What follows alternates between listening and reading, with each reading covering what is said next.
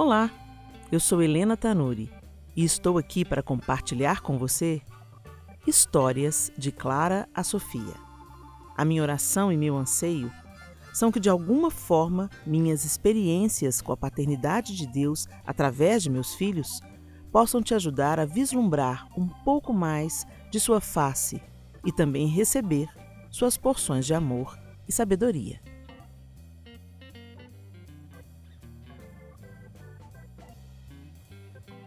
Sofia, nos braços do Pai.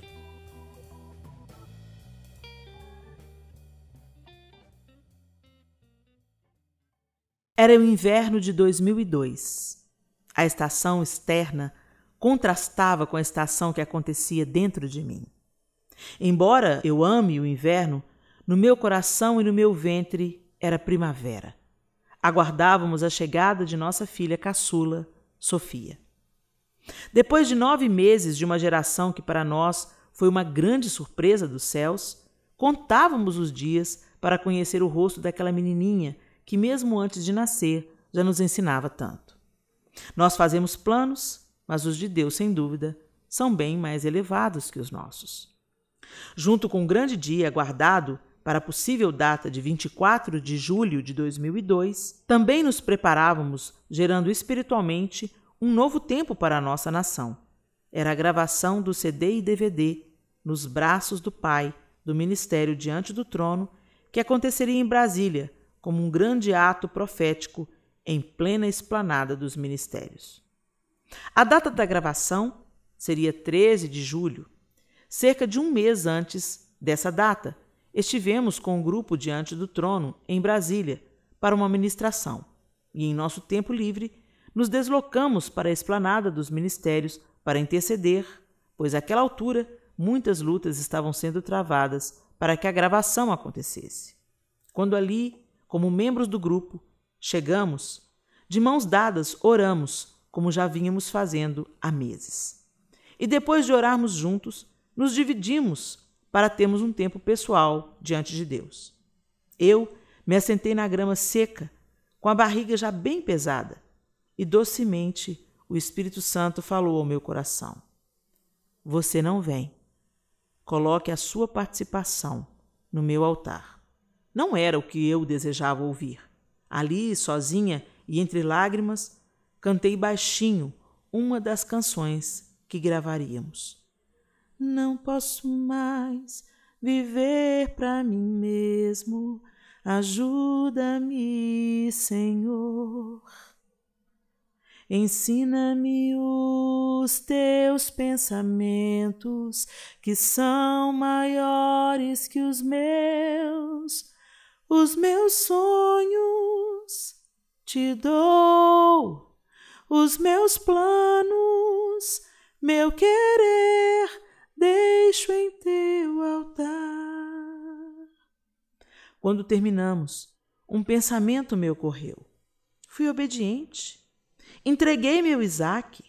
Deus proveria a minha ida, acreditei. Os ensaios continuaram, bem como todos os preparativos para a gravação, e chegou o dia 12 de julho. Pela manhã, deveríamos ir ao obstetra para os últimos exames e obter autorização médica para a viagem aérea. O colo do útero estava levemente aberto, o que poderia significar um trabalho de parto em poucos instantes ou em até 15 dias mais tarde. Diante deste quadro, a médica permitiu que eu escolhesse e eu disse que preferia que ela nascesse em Brasília a nascer longe do olhar e da presença do João, uma vez que ele também participaria da gravação. Diante dessa decisão, e por ser um voo curto, a médica concedeu-me a autorização, munida do último ultrassom, demais exames, endereços médicos em Brasília e preparada a malinha da maternidade, eu estava pronta para voar para Brasília naquela mesma tarde. Em repouso, obedecendo à orientação médica, aguardava o meu marido, que estava finalizando alguns últimos compromissos de trabalho antes da viagem. Cida, minha fiel amiga e escudeira, estava de saída para buscar um detalhe para a roupa que eu deveria usar na gravação. Então me levantei para trancar a porta e fui surpreendida com o sinal da vida urgente que queria vir à luz. A bolsa rompeu, o que nos três partos anteriores não havia acontecido. Enquanto caminhava até a porta, disse a Cida: Pode voltar. Não vamos para Brasília. Vamos para a maternidade. Um ambiente de festa e expectativa se instalou. Meu marido foi avisado e chegou agitado como se fosse a primeira vez. Eu estava tranquila e foi assim que o parto se deu, tranquilo e bem-sucedido, graças a Deus. Às 16h45, nasceu a nossa princesa de olhos azuis e bochechas rosadas. Ainda me lembro dos telefonemas que recebi enquanto era preparada para o parto.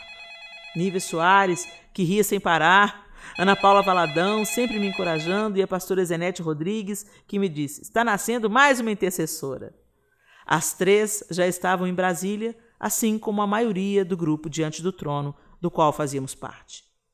Mil pensamentos e lembranças passavam velozmente pela minha cabeça e uma antítese de sentimentos, algo que estava ganhando e algo que estava perdendo.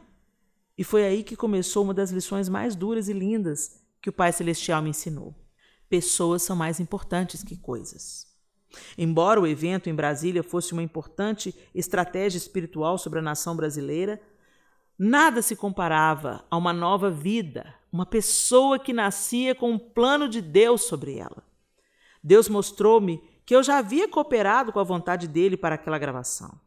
Eu não iria usar uma roupa bonita, nem cantar sobre os holofotes, nem tampouco aparecer nas imagens do DVD, mas ainda assim eu era parte daquilo tudo através das minhas lágrimas, intercessão, dedicação e entrega.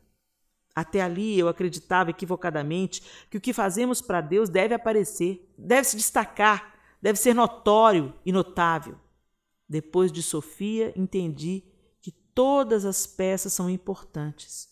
Mesmo minúsculos parafusos são necessários em um relógio. A parte mais importante da casa é o alicerce que não aparece, e os órgãos mais nobres do nosso corpo não estão expostos. Foi um amadurecimento brutal e maravilhoso. Naqueles dias ali na maternidade, aprendi a valorizar o amor do meu marido, que abriu mão de ir a Brasília e participar do trio masculino na canção tema daquele CD para estar comigo e com Sofia.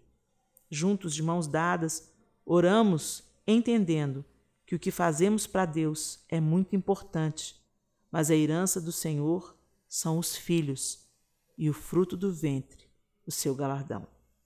Carreira, ministério, estudo, projetos pessoais são importantes, mas nada disso supera o primeiro projeto de Deus, a família. Quando amo e zelo por minha família, eu estou fazendo a obra de Deus e alegrando o seu coração nossas prioridades devem ser reorganizadas. Há tempo para tudo debaixo dos céus.